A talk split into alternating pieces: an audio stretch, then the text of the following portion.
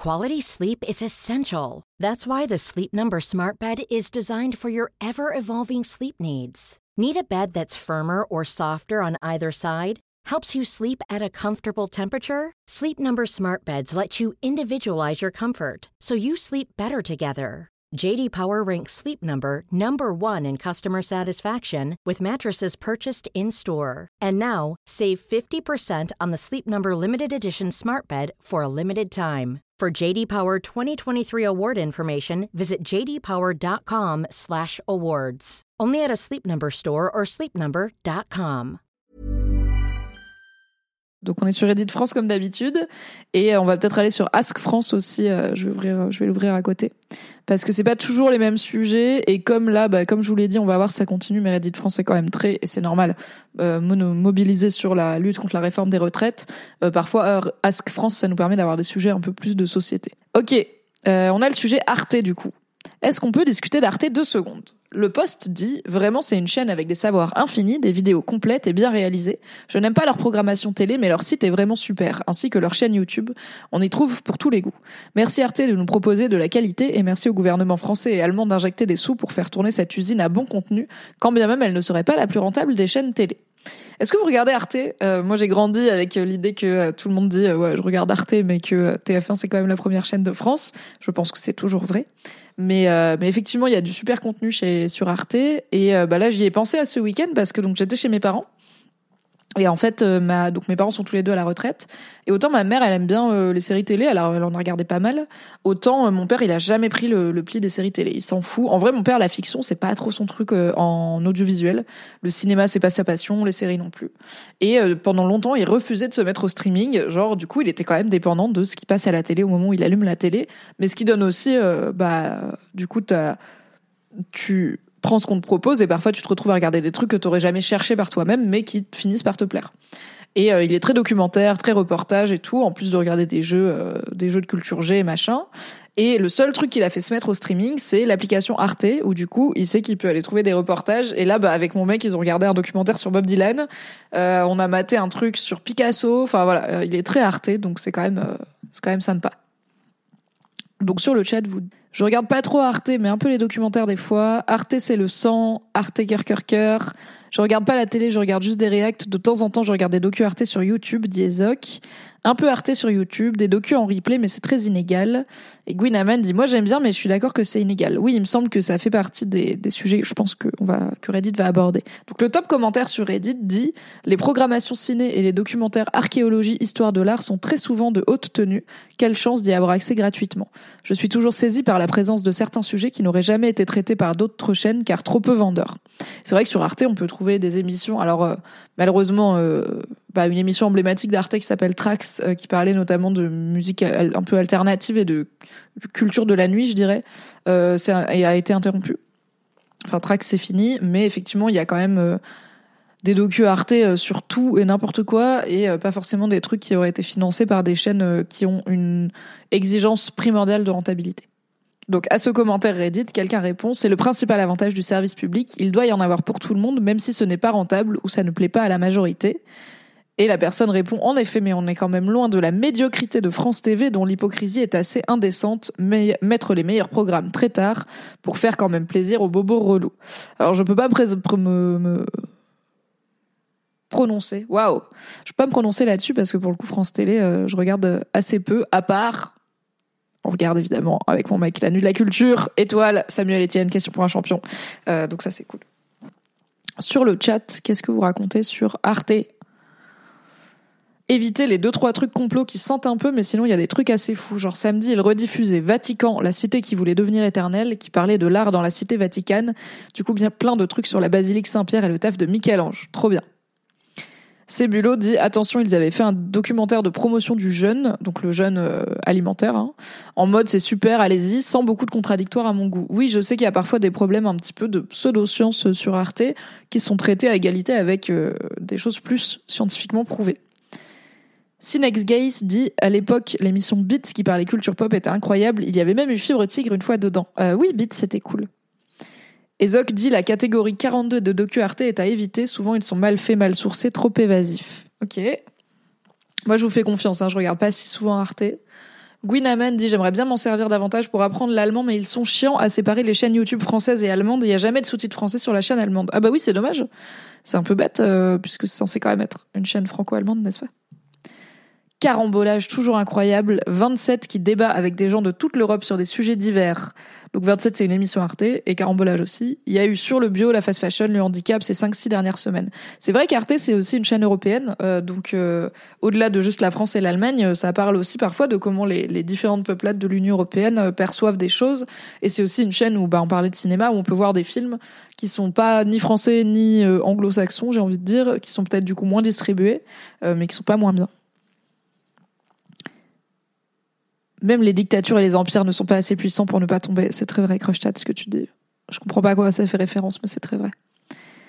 Sur certains sujets comme le vaccin, la, maladie, la médecine alternative, c'est un peu conspi. Bah écoutez, comme d'habitude, n'hésitez pas à croiser vos sources et à ne pas vous appuyer sur un seul documentaire pour euh, comprendre euh, quelque chose. Ah, et sur Reddit, euh, Wakorizo rappelle Never forget que c'est Arte qui a obtenu les droits de diffusion de Breaking Bad en France, meilleure chaîne du monde. Et quelqu'un répond, j'ai vu Peaky Blinders sur Arte alors que personne n'en avait entendu parler. Est-ce que vous regardez de la fiction aussi sur Arte? Ah bah il y a Madzina qui dit la soirée Robocop et documentaire sur Verhoeven avec Starship Troopers la semaine d'après. Oui, parce qu'ils font aussi des cycles cinéma. Ah bah on arrive à un sujet que vous avez évoqué sur le chat puisque sur Reddit quelqu'un dit je suis d'accord sur l'aspect histoire et culture. Attendez, je m'installe et la qualité des tournages, des images, etc. La production est top. Je grince toujours un peu plus des dents avec les reportages scientifiques, parfois grossièrement anti et démagogiques, OGM, nucléaire, etc. Mais ça reste une chaîne que je regarde avec plaisir. Ce à quoi quelqu'un répond sur tout ce qui touche à la science ou à la technique, Arte fait bien sur les impacts sociaux, mais dès lors que ceux-ci sont corrélés à des aspects techniques, ça part en vrille. Il est, évident que, la maîtrise du sujet des IA chez Arte est plus d'approximatif, donc les intelligences artificielles, tout comme le cas d'école qui est devenu le nucléaire. Le documentaire sur Catnum et le Luxembourg et le traitement réservé à la réalisatrice, c'est un scandale, j'ai pas les rêves la médecine ou encore les sujets environnementaux au sens large. Si on parle de sujets de corruption ou d'histoire, c'est excellent. Si on parle de physique ou d'environnement, le niveau est au mieux bas, au pire activement destructeur. Euh, je, euh, je ne m'y connais pas assez pour juger. Gwyn sur le chat dit ils ont parfois des trucs très essentialistes sur le genre, genre ils expliquent des phénomènes sociologiques par la biologie. Bah, le consensus a l'air de, de de, de, dire que voilà, il y a certains sujets, notamment l'histoire et certains sujets euh, sociaux. Euh, sur le chat, il y avait euh, Mirpink qui dit leur dernier docu sur les violences policières est pas mal, qui sont euh, qui sont intéressants, mais sur d'autres sujets comme les sciences un peu plus dures, euh, la médecine, tout ça, les sujets qui vont être aussi un peu plus militants, le nucléaire, les OGM, voilà, c'est les sujets où il y a des pros et des anti, alors que l'histoire, bon, il peut y avoir des phénomènes comme le négationnisme et tout, mais pas grand monde qui est anti-histoire, quoi. Euh, qui est anti-Moyen Âge, par exemple. Et ben là-dessus, il faut peut-être prendre Arte avec un peu plus de recul. J'ai l'impression que c'est le consensus qui se dégage. Oui, et Madzina rappelle que Arte édite des jeux très niches mais très cool. Alors c'est vrai qu'Arte édite des jeux vidéo. Euh, ils doivent avoir une page, euh, une page dédiée. Tout à fait, les productions numériques d'Arte. Et vous pouvez d'ailleurs, si vous avez un projet de jeu vidéo, il y a aussi, bah, vous pouvez du coup le faire produire par Arte, donc vous pouvez postuler. Ok, on a bien fait le tour, je pense, du sujet Arte. On va continuer Reddit France, on va scroller un petit peu, voir ce que ça raconte. Le rapport choc sur la gestion du Covid. Ok, euh, attends, alors attendez, on va voir ça. Donc le titre, c'est un article du Parisien qui a été partagé sur Reddit. L'article dit contraint s'intitule, pardon, l'article s'intitule Contraint et forcé, le ministère de la Santé publie le rapport choc sur sa gestion du Covid. C'est sur le Parisien, mais euh, je n'ai pas de euh, je n'ai pas de compte Le Parisien. Est-ce que c'est sous paywall Non Ok, super. Donc je vais vous lire l'article du Parisien et après on pourra en parler. Le tribunal, donc chapeau, le tribunal administratif de Paris a estimé que le rapport de l'inspection générale des affaires sociales sur la gestion de crise du Covid-19 ne revêtait pas un caractère confidentiel.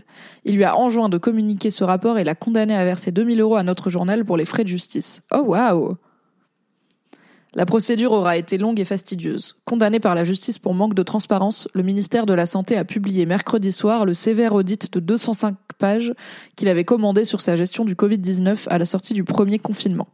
Dans un jugement rendu le 22 février 2023, le tribunal administratif de Paris a annulé la décision du ministère de ne pas transmettre à notre journal ce rapport de l'inspection générale des affaires sociales, ou IGAS, portant sur les premiers mois de l'épidémie. Ok, donc le ministère n'avait pas voulu transmettre euh, ce rapport aux Parisiens et euh, le tribunal administratif de Paris oblige le ministère de la Santé à le transmettre aux Parisiens et même à payer des 2000 euros de dommages euh, aux médias. L'article reprend. La requête initiale du Parisien concernant ce document remontait à il y a plus de deux ans, en février 2021. Point savoureux, nous avions réussi à prendre connaissance de ce document en janvier de cette année avant que ne tombe la décision de justice. Tu sens qu'il kiffe, hein. il kiffe avoir raison. En même temps, euh, si j'attaque un ministère et, je euh, et que j'ai gagné, je serais contente aussi. Demandé en juin 2020 par Olivier Véran, alors ministre de la Santé, cet audit intitulé Retour d'expérience du pilotage de la réponse à l'épidémie de Covid-19 par le ministère des Solidarités et de la Santé, ça roule sur la langue? Lui a été remis cinq mois plus tard, en novembre 2020, mais seul un très petit nombre de personnes au sein de l'exécutif ont pu en prendre connaissance. Notre journal avait sollicité l'IGAS en février 2021, puis la commission d'accès aux documents administratifs, afin que ce rapport lui soit transmis en vain. Nous avons ensuite déposé une requête devant le tribunal administratif de Paris avec l'aide d'un cabinet d'avocats allant jusqu'au Conseil d'État, puis retour devant le tribunal administratif de Paris. Celui-ci a estimé le 22 février dernier qu'en l'absence de toute précision quant à la nature et l'échéance des décisions qu'il préconiserait d'adopter, le ministre de la Santé ne démontre pas qu'une quelconque décision a été prise sur son fondement, ni que des décisions seraient en cours d'élaboration et qu'il serait inséparable d'un processus décisionnel. Ainsi, il ne revêt pas, contrairement à ce qui est soutenu, le caractère d'un document préparatoire à une, une ou plusieurs décisions administratives, la décision par laquelle le ministre de la Santé a implicitement refusé de communiquer à Madame Caz, journaliste au Parisien, le rapport qui lui a été remis le 26 novembre 2020 doit être annulé.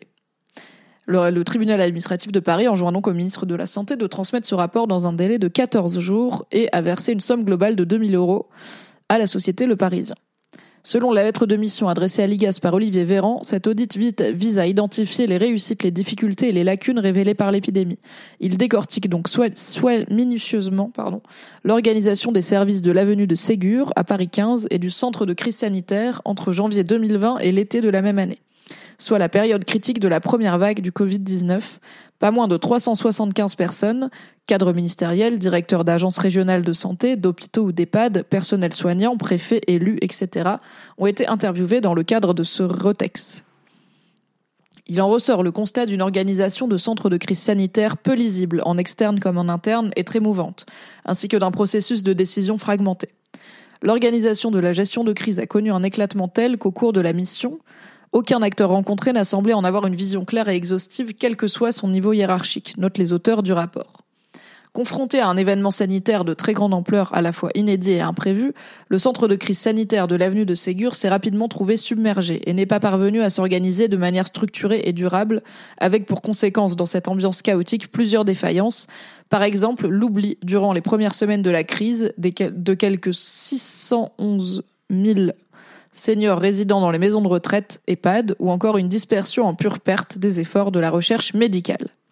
Ok, donc ça, c'est l'article du Parisien, et on va voir ce que raconte Reddit.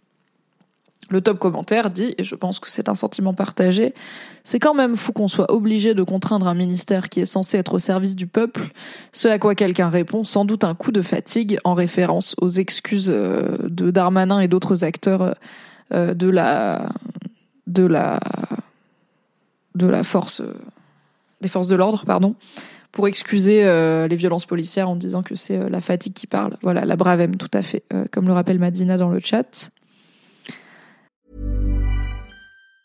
Quality sleep is essential. That's why the Sleep Number Smart Bed is designed for your ever-evolving sleep needs. Need a bed that's firmer or softer on either side? Helps you sleep at a comfortable temperature? Sleep Number Smart Beds let you individualize your comfort so you sleep better together. JD Power ranks Sleep Number number 1 in customer satisfaction with mattresses purchased in-store. And now, save 50% on the Sleep Number limited edition Smart Bed for a limited time. For JD Power 2023 award information, visit jdpower.com/awards. Only at a Sleep Number store or sleepnumber.com. Le deuxième top commentaire dit oui, mais ils ont bien géré la crise Covid quand même. Oui, mais Macron est très bon en politique extérieure. Ça commence à se voir de plus en plus que tout ça c'était du flanc. Derrière le vernis qui craquelle, amateurisme, incompétence et magouille. En somme, du bon marketing pour masquer un mauvais produit. Est-ce la vraie start-up nation? Et quelqu'un répond, ce qui m'estomaque, c'est que les gens ont pensé à un seul moment que c'était bien géré. En février 2020, je demandais déjà ce qu'ils attendaient pour prendre des mesures préventives avant qu'ils n'arrivent, à croire que la ligne Maginot devait nous sauver. Mais bien sûr, c'est la faute de ces enfoirés de non vaccinés qui auraient pu prévoir qu'une pandémie mondiale toucherait la France. Alors, je me souviens que juste avant le premier confinement, donc en mars 2020, jusqu'à littéralement quelques jours avant, en effet, euh, il n'y avait pas d'alarme, enfin, c'était pas si alarmiste, euh, les discours du gouvernement et des, des, médias principaux. Je me souviens, donc je travaillais encore chez Mademoiselle, c'était avant le rachat, et on organisait encore les gros stuff Mademoiselle, donc des soirées euh, IRL à Paris où on faisait des karaokés géants et on dansait et les meufs de l'équipe mixaient et c'était super. Bravo à Marie Kigaï, à qui on doit les gros stuff Mademoiselle, et à Louise Petrouchka, qui mixe, qui mixait avec talent. Et euh, je me souviens que en mars 2020, on avait une grosse top prévue. Et jusqu'au donc c'est des c'est 1200 personnes euh, dans un petit endroit. Hein. C'est vraiment genre une soirée euh, en club quoi. Et jusque la veille, on était là. Bah en fait. non, jusqu'à deux jours avant, on était là. Bah, en fait, elle est maintenue. Enfin, oui, il y a des gens qui décident de plus sortir de chez eux. Il y a des gens qui sont fragiles par rapport à cette nouvelle maladie. Mais bon, nous, on est une équipe jeune, en bonne santé. les gens qui veulent pas venir, ils viendront pas. Mais on va pas annuler la soirée. Je crois qu'on l'a littéralement annulé 36 heures avant. Je me souviens que le genre deux jours avant le confinement, je devais intervenir euh, à je sais plus quoi. Et en fait, au moment où je partais du, bureau pour y aller, la, meuf qui m'avait invité m'a appelé et m'a dit en fait c'est pas la peine de venir, personne n'est venu. Genre personne n'est là, le public n'est pas là. J'étais là, ok. Il y avait un peu un côté genre début début de l'apocalypse où c'était genre ok, c'est peut-être plus sérieux que ce qu'on nous avait dit. Et trois jours après, on était enfermés chez nous à faire la queue euh, à deux mètres d'écart pour aller à Lidl, quoi. J'étais là, waouh. Petit, euh, petit whiplash quand même, hein. Petit, euh, voilà, faut, faut prendre le, le contre-coup euh, de ce changement assez abrupt. Et puis, il y avait eu les bails avec, il n'y a pas besoin des masques, on n'en a pas commandé, tout ça. voilà. En fait, c'est compréhensible que le ministère ait pas été parfait parce que c'est comme le dit l'article, c'est une crise inédite et et complexe et il n'y avait pas de façon idéale de la gérer. Et, et c'est pas moi qui vais être assez compétente pour dire ils auraient dû faire comme ci ou comme ça. Euh, mais il y a, des vraies erreurs qui ont été commises et le problème c'est d'essayer d'enterrer ce rapport et de pas le rendre accessible au grand public via un grand média comme le Parisien. Euh, parce que c'est ok de faire des erreurs mais euh, l'État est au service du peuple et le peuple doit savoir quelles erreurs ont été faites et puis surtout qu'est-ce qui va être mis en place euh, pour que il n'y ait plus euh, d'erreurs euh, qui soient faites euh, de ce type et pour qu'on on apprenne de tout ça, quoi. Madina dit littéralement trois jours avant le confinement, ma belle famille a acheté des choses pour le mariage qui arrivait en avril. Yes. Patagato dit à l'hôpital, il y avait des affiches partout qui disaient que les gens revenant de Chine devaient attendre dehors et qu'on viendrait les chercher. Les entreprises critiques ont été prévenues une semaine avant le confinement. Ça sent la grosse préparation.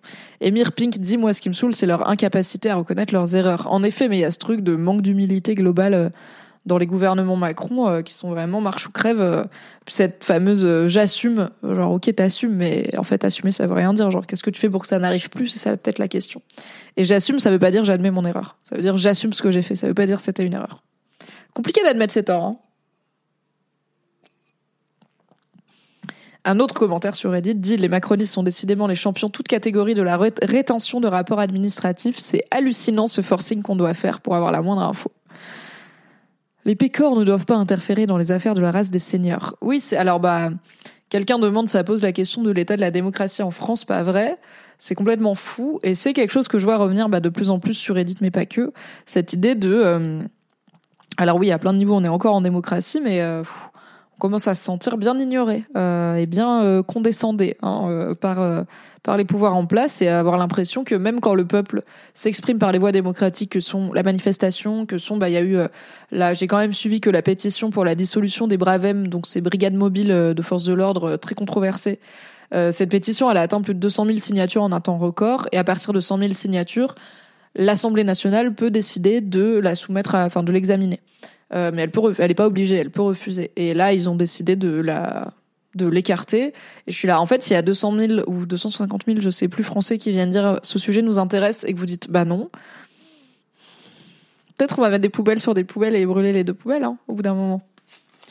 Ah. Vous voyez pourquoi j'ai pas été trop sur Reddit France ce week-end? C'était que ça. Qu'est-ce qu'il y a d'autre? Changement total de sujet, on va parler calve, euh, qui est un sujet, croyez-le ou non, passionnant. Euh, la calvitie, c'est tout un sujet et euh, ça commence à être pris au sérieux. Euh, notons euh, que Fabrice Laurent again était précurseur puisqu'il a déjà très tôt parlé de sa propre calvitie et il y a y a, il y a des années déjà, bah justement avant le Covid, il avait fait une vidéo parce qu'il avait été tenté les perruques qui sont hyper fixés là, qui tiennent plusieurs mois euh, d'un truc qui s'appelle Airskin. Euh, il y a euh, d'autres contenus sur, bah il y a des gens qui vont se faire faire des greffes de cheveux, notamment en Turquie et tout. Il y a eu la calve de, c'était qui c'est Jiraya, le streamer qui a une calvitie sous son bonnet, qui a été hyper discuté. Il y a Squeezie qui fait des vannes sur sa calvitie. Il y a Mirpink sur le chat qui dit la calvitie ça n'existe pas, je suis pas dans le déni.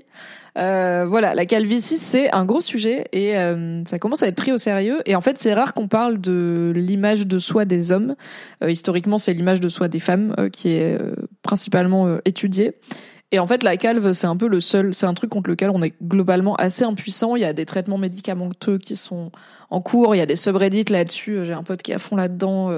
des gars qui microdosent des, des, des médicaments anti-calvitie et tout il y a des greffes, il y a des gens qui assument pas euh, d'avoir euh, fait des greffes, etc. Et euh, bah attendez, il y a Kian Kojandi qui a fait la voix off, voilà, d'un documentaire sur la calvitie qui a été diffusé sur France 5 qui s'appelle donc euh, Chauve la revanche, un documentaire France 5 euh, narré par Ken Kojandi. Et d'ailleurs, c'est pour ça qu'il euh, avait à un moment une euh, une perruque. Je sais pas si vous aviez suivi ça. Et du coup, on a un article du Monde, mais qu'on va pas pouvoir lire en entier puisqu'il est réservé aux abonnés et que je ne suis pas abonné, euh, qui s'appelle La grève de cheveux prend chez les jeunes. J'ai repris confiance en moi et je ne me sens plus chauve. Et le chapeau dit Dès les premiers signes de calvitie, un nombre croissant de jeunes hommes n'hésitent pas à se faire implanter des cheveux. Direction la Turquie, ses tarifs imbattables, ses opérations à la chaîne. Et du coup, Reddit raconte je confirme un milliard de fois. Moi, à 20 ans, j'avais déjà perdu mes cheveux, au point où même un aller-retour à Istanbul ne suffisait plus à régler le problème. Norwood 7. C'est quoi Norwood 7 Ah, c'est l'échelle de Norwood de la grève de cheveux, mais attendez. C'est les 7 stades de la perte de cheveux. Donc il y a une échelle de la calve. Donc le stade 1, c'est aucun signe visible de calvitie. Le stade 2, c'est léger dégarnissement de la ligne frontale, en particulier au niveau des golfs temporaux.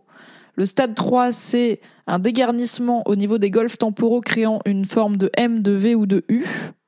Et les zones sont soit totalement dépourvues de cheveux, soit sujettes à un dégarnissement important. Le stade 3, vertex. Perte de cheveux substantiels affectant le vertex. Donc le vertex, c'est le truc des, en haut du crâne là, c'est la tonsure des moines.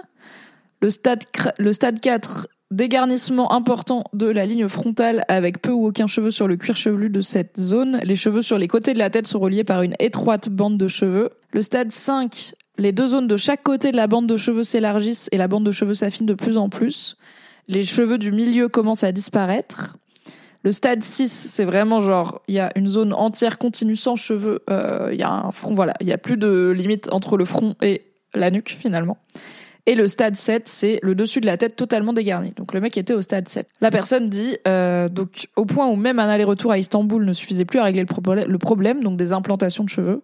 Après des années et des années chauves, j'ai décidé de sauter le pas et de payer une perruque qu'on te colle sur le crâne. Et eh ben on dirait pas, mais ça change la vie. Je me sens 100 fois mieux dans ma peau, malgré le prix très élevé et le manque de confort. La colle ça gratte, putain ça fait du bien. Euh, je n'enlève jamais la perruque, elle tient en général un mois sur la tête sans se décoller. Quand je sens que la colle commence à descendre, je prends rendez-vous chez le coiffeur qui s'occupe de la recoller. La recoller soi-même, c'est vraiment compliqué. En effet, alors il faut pas. Euh, c'est-à-dire, euh, si votre partenaire a tendance à vous agripper les cheveux pendant l'amour, euh, faut lui dire de se calmer. Il faut pas tirer dessus comme un maboule, mais c'est une colle qui tient plusieurs plusieurs semaines. Voilà, la personne dit en général un mois. Donc c'est de l'entretien, c'est un budget, hein, ça coûte plus cher qu'un coiffeur classique bien évidemment. Mais en fait, le truc c'est que c'est ok de complexer sur sa calve et je pense que on peut avoir le double discours de personnellement j'aimerais que les hommes qui ont une calvitie, que les personnes qui ont une calvitie ne soient pas euh, en fait puissent être bien dans leur peau avec ou sans cheveux. Je j'en connais euh, qui sont très bien dans leur peau sans cheveux. Fabrice d'ailleurs n'en a, n'a plus de, perruque depuis très longtemps. Bah, en partie parce qu'il y a eu le Covid et le confinement et que c'était chiant du coup l'entretien. Euh, j'ai de très bons amis chauves. Mais euh, mais je trouve ça cool aussi de dire que c'est ok de trouver des palliatifs si on complexe là-dessus tout comme euh, bah il y a des personnes qui ont beaucoup d'acné et qui mettent du fond de teint pour le cacher. Bah il y a des personnes qui se sentiront toujours mieux avec une perruque en fait que qu'avec pas de cheveux. Et c'est ok. Donc je, genre je vais jamais faire des vannes sur la calve des gens. Je pense même sur même Fab je lui en fais pas vraiment. Euh, j'ai un pote qui s'appelle Manu qui est chauve aussi et euh, quand des gens lui font des vannes sur sa calvitie, je dis, tu sais que c'est pas marrant les vannes sur le physique, parce que pour moi, ça rentre comme une vanne sur le physique, alors que je sais qu'il il, complexe pas du tout sur sa calvitie, mais je suis là, je pense pas que j'ai un peu envie de dénormaliser les remarques euh, négatives sur enfin les remarques piquantes sur le physique des gens on ferait pas ce genre de remarques sur le poids, euh, sur, enfin en tout cas dans mon cercle, on fait pas de vannes sur le poids des gens, sur euh, ah bah tiens t'as des boutons euh, sur machin. Donc je suis là, pourquoi on fait des vannes sur la calvitie? C'est pas, enfin c'est pareil en fait. Il y a des gens qui le vivent bien, et des gens qui le vivent pas bien, mais bah, peut-être que c'est ok de dénormaliser les vannes sur le physique des gens. Voilà. Chevalier blanc de la masculinité toujours. Et et du coup, je trouve que c'est, on peut avoir, ah, voilà, le discours de on peut être beau et s'aimer avec et sans cheveux, et le discours de on peut, on peut se préférer avec des cheveux et trouver des solutions qui peuvent être des médocs, des greffes de cheveux, des perruques, et en fait il n'y a pas de honte et il n'y a pas euh, à se moquer de euh, ah bah le mec en fait il avait une perruque, en vrai il est chauve quoi, c'est genre yes, et alors c'est littéralement ça dit rien sur lui, il a pas fait exprès, c'est pas genre euh, il a ça dit quelque chose sur son caractère ou quoi, c'est juste genre ok c'est en plus il me semble que c'est la testostérone qui fait tomber c'est pas la testo qui fait tomber les cheveux? Non je sais pas je. Le manque de cheveux, un dénominateur commun autour de Mimi. Pas tant en vrai. J'ai que deux chauves dans ma vie. Ah, il y a Rukian qui dit Je suis une femme et j'ai commencé à perdre mes cheveux vers l'âge de 15 ans. C'était extrêmement dur à vivre. En effet, l'alopécie, donc la, perte de cheveux, ça touche aussi les femmes. Euh, ça peut venir de différentes choses. Ça peut être hormonal, ça peut être de naissance. Il peut y avoir des causes variées. Et euh, bah, c'est euh, aussi dur à vivre parce que un des marqueurs de féminité dans ce qu'on nous apprend dans les codes genrés, c'est les cheveux, euh, la chevelure longue. Euh, voilà, les, cheveux, ça fait partie des attributs qu'on identifie comme féminins. Euh, donc, on peut complexer en tant que femme aussi, de bien sûr, de ne pas avoir de cheveux ou de ne pas en avoir autant qu'on aimerait. Et du coup, Rukian dit je mets des volumateurs à clip, c'est pas méga confortable, mais mieux qu'une perruque. Je comprends. Après, euh, j'ai eu l'impression que dans mes cercles, en tout cas ces derniers temps, les femmes avec le crâne rasé, ça se démocratisait un petit peu, ou avec des cheveux très courts. Donc, euh, donc peut-être que ça peut être quelque chose à essayer aussi. Euh, c'est vrai qu'on va plus dire à une, on va plus se dire une femme qui perd ses cheveux, elle va mettre une perruque. Un homme qui perd ses cheveux, il va se raser le crâne. Mais en fait, il y a rien qui nous empêche de nous raser le crâne. Perso, je n'ai pas sauté le pas, je sais pas si je le ferai dans ma vie, mais en tout cas, j'ai la chance d'avoir des cheveux fins, mais j'en ai plein, donc pour l'instant ça va. Et euh, si je me rase le crâne, je pense que ce sera plus pour voir ma gueule sans cheveux, mais euh, flemme de la repousse, euh, flemme de la repousse déjà. Captain Triste Gueule dit il n'y a pas de miracle avec les greffes. C'est vrai. Euh, j'étais au stade 5, donc de l'échelle, les étapes de la calvitie. Et après une micro-greffe, je suis entre le stade 2 et 3. Je complexe c'est grave et le regard des gens a vachement changé. Par contre, j'ai plus une thune sur mon compte épargne. Bah écoute, euh, c'est intéressant d'avoir quelqu'un sur le chat qui a fait une greffe. Euh, si tu veux nous en parler, c'est cool. si tu veux nous expliquer un peu comment ça s'est passé. Est-ce que avec le recul, t'en es content? Tu dis le regard des gens a vachement changé euh, ou est-ce que euh, tu te dis bah voilà en fait au final euh, j'ai quand même moins de cheveux que quand j'avais tous mes cheveux donc enfin je sais pas je me rends pas compte de est-ce que c'est une expérience positive ou pas pour toi? Et quelqu'un sur Reddit dit il y a calvitie et calvitie. Prendre 15 ans physiquement en l'espace de deux ans parce que tu as une calvitie foudroyante, je comprends totalement ceux qui vont faire l'opération. Perso, pour le moment, hormis la ligne sur le côté qui remonte, je touche du bois, mais si demain j'ai une calve de moine, c'est direction Istanbul. On est loin du caprice de teuteux, ça veut dire quoi, te, En mode chirurgie. Ah, je crois que. Est-ce que ça veut dire te pu euh, en mode chirurgie esthétique ou botox. On parle pas d'une petite chute de cheveux avec l'âge. J'avais un pote en prépa BTS, on lui donnait 38 ans vu sa tête alors qu'il en avait 19. Je l'ai revu il y a un an, le type a changé de vie avec l'opération. Et quelqu'un lui répond, c'est quoi la distinction au final euh, avec le caprice de Toteux en mode chirurgie esthétique? La chirurgie esthétique peut aussi être une solution à une caractéristique ou changement physique affectant la confiance en soi. Et quelqu'un lui répond, la différence c'est que c'est des mecs, donc c'est pas superficiel, tu vois. Et je pense que c'est vrai, parce qu'en vrai c'est de la... Ah, teubé, ok. Merci. Le chat me dit que Toto c'est pas teubé, c'est teubé. C'est moins misogyne que ce que je pensais. Euh, mais en effet, euh, en fait, une greffe de cheveux c'est une opération de chirurgie esthétique a priori, et c'est ok de en fait de faire des trucs euh, qui nous font nous sentir mieux euh, tant qu'on les fait pour les bonnes raisons et avec un accompagnement un accompagnement médico-psychologique au niveau quoi qui est à la hauteur de. Euh, c'est pas anodin quand même une opération quoi. Et même euh, quand c'est ce qu'on voulait, voir son physique qui change d'un coup, c'est pas anodin non plus. Et ça peut faire des trucs psychologiquement un peu compliqués. Bah après il y a l'article, mais il est sous paywall et j'ai décidé que j'allais pas vous, vous vous souvenez, je vous ai dit que j'avais pas envie de vous pirater euh, les articles euh, qui sont sous paywall. C'est une, c'est quelque chose avec lequel euh, Reddit est en réflexion aussi, Reddit France, de qu'est-ce qu'on fait des commentaires qui copie-collent l'article. D'un côté, ça le rend accessible à tout le monde, du coup comme ça tout le monde peut en discuter. De l'autre, bah c'est du piratage.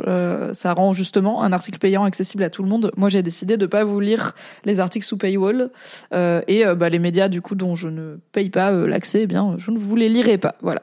Du love, des bisous, prenez soin de vous. Bye bye.